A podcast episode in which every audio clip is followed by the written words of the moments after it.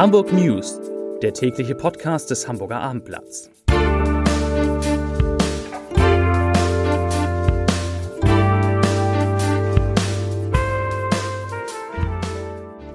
Herzlich willkommen in einer neuen Podcast-Woche und bei einem Podcast, der inzwischen von mehr als 70.000 Menschen abonniert wird. Darüber freuen wir uns sehr. Freue ich mich sehr. Mein Name ist Lars Heider und heute gibt es viele interessante Nachrichten aus der Hamburger Wirtschaft und von einigen der großen Arbeitgebern in der Stadt. Außerdem, der Bürgermeister gibt ein Versprechen ab. Der HVV will Fahrgästen nun endgültig ihre Angst vor Corona nehmen und zwei Einbrecher sind einfach viel zu doof. Zunächst aber, wie immer, die Top 5 der meistgelesenen Abo-Artikel auf abendblatt.de auf Platz 5 da geht es um den Hamburger Flughafen. Reisewarnung aufgehoben. Der Ansturm lässt auf sich warten. Seit heute darf man ja wieder in fast alle Länder in der EU fahren. Aber so richtig viel los ist am Flughafen noch nicht. Auf Platz 4 Corona-Partys laufen aus dem Ruder, Polizei schreitet ein. Eine Nachricht aus unserem Newsblog zum Thema Corona für Norddeutschland. Auf Platz 3 schon wieder Corona. Darum sind Hamburgs Gastronomen gegen die Maskenpflicht. Hamburgs Gastronomen haben im Abendblatt gefordert, dass die Maskenpflicht sofort aufgehoben werden soll oder dass es wie in Schleswig-Holstein freiwillig, freiwillig sein soll, dass das Servicepersonal Masken trägt. Die Gastronomen sagen, erstens seien die Masken für das Personal natürlich sehr beeinträchtigend und zweitens würden die Masken viele Menschen, viele Gäste abschrecken. Auf Platz 2 Lufthansa Technik plant Entlassung in Hamburg, dazu gleich mehr. Und auf Platz 1, da geht es um die zweite Bundesliga. Endspiele um den Aufstieg, auf wen der HSV jetzt bauen kann. Wer es nicht mitgekriegt hat, am Wochenende ist ja alles für den Hamburger SV gelaufen. Endlich einmal. Der HSV hat mit viel Mühe, aber immerhin bei Dynamo Dresden 1 zu 0 gewonnen und der VfB Stuttgart, der härteste Konkurrent um den Platz 2 in der zweiten Liga, der direkt zum Aufstieg berechtigt, hat in Karlsruhe 1 zu 2 verloren, sodass der HSV jetzt eigentlich nur noch die nächsten drei Spiele gewinnen muss und dann wäre er zurück in Ein Hamburger Bürgermeister gibt das erste Interview nach seiner Wahl natürlich, wem? Natürlich dem Hamburger Abendblatt. Und natürlich haben wir Peter Tschentscher von der SPD gefragt, warum er denn trotz Protesten aus der eigenen Partei an einem Senat festgehalten hat, in dem nur zwei Frauen, zumindest auf SPD-Seite, sitzen. Und Peter Tschentscher hat dazu folgende Antwort gegeben. Ich zitiere, mir ist die gleichberechtigte Teilhabe von Frauen und Männern auch an hohen Ämtern im Staat sehr wichtig. Deswegen ist es mir nicht leicht gefallen, jetzt einen Vorschlag zu machen, der unseren Anforderungen an eine Quotierung nicht entspricht. Es war aber nötig, weil wir mit der Corona-Pandemie in einer besonderen Situation sind. Wir haben Senatsmitglieder, die sehr kompetent, erfolgreich, anerkannt und seit Jahren tätig sind. In dieser immer noch krisenhaften Situation brauchen wir alle an Bord. Zitat Ende. Aber, und das hat der Bürgermeister auch versprochen in diesem Interview, der nächste Senator, den er ernennen wird, der nächste frei werdende Platz geht an eine Frau immerhin. So, jetzt kommen wir zu einem großen Wirtschaftsblock, zu einem großen mit drei Nachrichten aus der Wirtschaft, eigentlich sogar vier. Nachricht Nummer eins: Ende Januar hatte der Chef von Lufthansa Technik, das ist ja mit 8800 Mitarbeitern einer der größten Arbeitgeber Hamburgs, im Abendblatt noch angekündigt, in diesem Jahr, also in 2020, rund 800 Stellen neu schaffen zu wollen. Doch dann kam Corona und das Unternehmen musste wie so viele in der Luftfahrt Kurzarbeit beantragen. Ja, und heute, an diesem Montag, wurde bekannt, dass nicht 800 neue Stellen geschaffen werden, sondern dass 300 Mitarbeiter gehen müssen. Und das sind ganz besondere Mitarbeiter. Das sind nämlich Mitarbeiter, die befristete Verträge haben oder noch in Probezeit sind. Die befristeten Verträge sollen wohl nicht verlängert werden oder die Probezeit soll dann in der Probezeit soll dann gekündigt werden. Dagegen regt sich natürlich Protest. Am kommenden Freitag ist eine Demonstration gegen diesen Stellenabbau bei Lufthansa Technik geplant am Flughafen. Start ist dort um 12 Uhr. Wirtschaftsnachricht Nummer 2. Die Buchhandelskette Hugendubel verlässt Hamburg. Das Unternehmen ist ja mit 150 Filialen deutschlandweit einer der größten inhabergeführten Buchhandelskonzerne und äh, hatte seit 2007, also seit 13 Jahren, im Altonaer Einkaufszentrum Mercado eine Filiale auf zwei Stockwerken, also kein kleines Ding. Es hat schon immer seit ein paar Wochen Gerüchte über eine mögliche Schließung gewesen und heute haben wir herausbekommen, dass tatsächlich am 4. Juli Schluss ist. Am 4. Juli verlässt Hugendubel das äh, Mercado, wollte sich aber jetzt auf Anfrage, auf unsere Anfrage jetzt nicht zu den konkreten Gründen äußern. Das Einzige, was uns gesagt wurde, ist, dass man leider den Mietvertrag nicht verlängern konnte. Also Hugendubel nicht mehr im Mercado. Und einen habe ich noch, nee, zwei habe ich sogar noch, also einen richtigen und einen halben aus dem Bereich Wirtschaft. Die Corona-Krise hat nämlich, das ist interessant, die Zahlungsmoral der Hamburger Unternehmen deutlich gesenkt.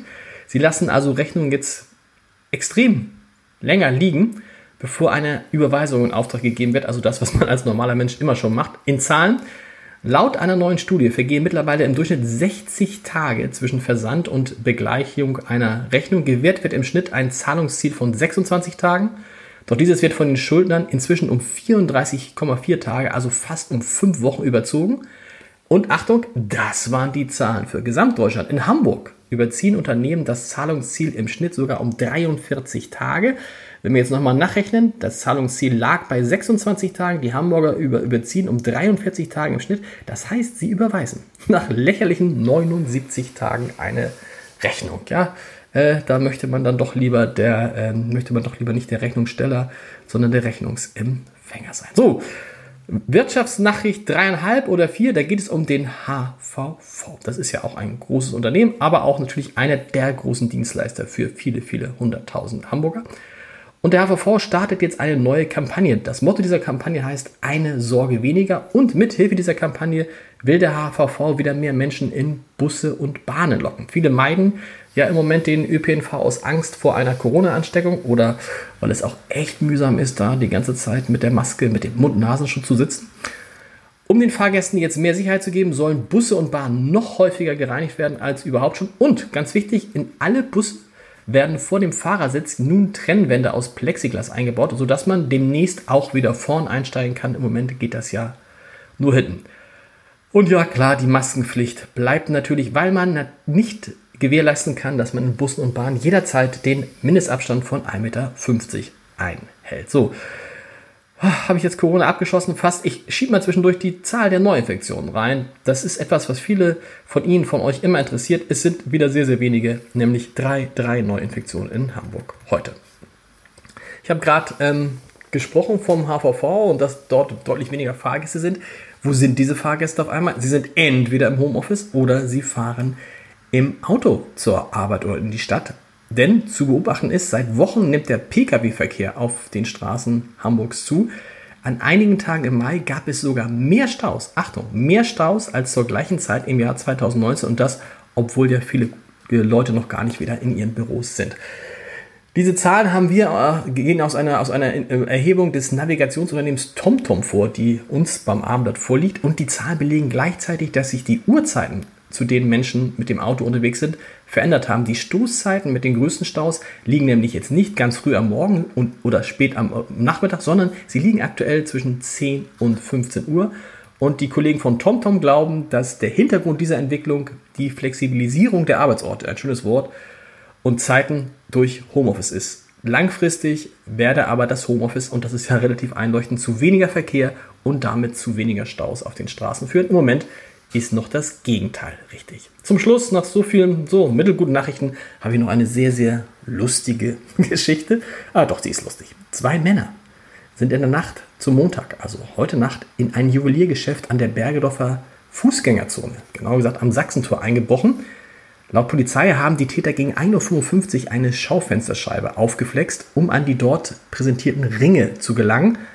Die waren allerdings nur Attrappen aus sehr, sehr billigem Material und ein Schild im Schaufenster hat sogar darauf hingewiesen, dass die Ringe nicht echt sind, sondern nur fake. Trotzdem, trotzdem nahmen die beiden Täter etwa 100 Stück mit. Und ja, wenn einer was gesehen hat, natürlich wie immer bei der Polizei melden. Heute Abend gibt es noch zwei wichtige Ereignisse, über die ich noch nichts sagen kann. Hamburgs Eventveranstalter wollen mit Unterstützung von Musiker und Sänger, Singer-Songwriter Johannes Oerding und mit einem Autokorso auf ihre fatale Situation aufmerksam machen. Im Bereich Event geht ja quasi gar nichts mehr. Und die Bürgerschaftsfraktion der Grünen wählt eine neue Doppelspitze, um die sich vier Abgeordnete zwischen 31 und 45 Jahren beworben haben. Boah, da wäre ich schon zu alt. Zum Schluss wie immer der Leserbrief des Tages. Es geht um den Plan des NDR, die Kindersendung Mikado und Ohrenbär auf NDR Info einzusparen. Und dazu schreibt Peter Moller. Hier geht der Leserbrief los. Nun wird also die Axt ausgerechnet an die Kinderprogramme gelegt, mit denen man künftige Radiohörer heranziehen könnte. Dafür hat das einzige aus steuerähnlichen Beiträgen finanzierte Medium keine Mittel mehr. Wie viele Stunden Kinderradio könnte man produzieren, wenn man nur eine jener seichten, in pittoresken Weltgegenden spielenden Groschenroman-Verfilmungen wegließe, nicht jedes Sportereignis zum Wohle des Berufssports übertragen würde oder für den Anfang die Hälfte der gnadenlos gut gelaunten Doppelmoderation im Radio wegließe? ist es wichtiger, immer wieder versichert zu bekommen, wie schön es im Norden ist, wo wir inzwischen aus dem Fernsehen jeden Feldweg zu kennen glauben, oder ist es wichtiger, nur drei Stunden gut gemachtes Kinderprogramm pro Woche auszustrahlen? Ein vernünftiges Vollprogramm erwarte ich vom NDR-Hörfunk schon lange nicht mehr, aber ausgerechnet die Kindersendung abzuschaffen, ist ein armseliges Trauerspiel. Leserbrief. Ende. Ja, wenn die Kinder dann keine Kindersendung mehr haben, dann können sie vielleicht diesen Podcast oder einen der vielen schönen Podcasts vom Hamburger Abendblatt hören. Da gibt es ja jede Menge unter www.abendblatt.de slash podcast. Und wir hören uns mit diesem täglichen Podcast morgen wieder. Bis dann. Tschüss.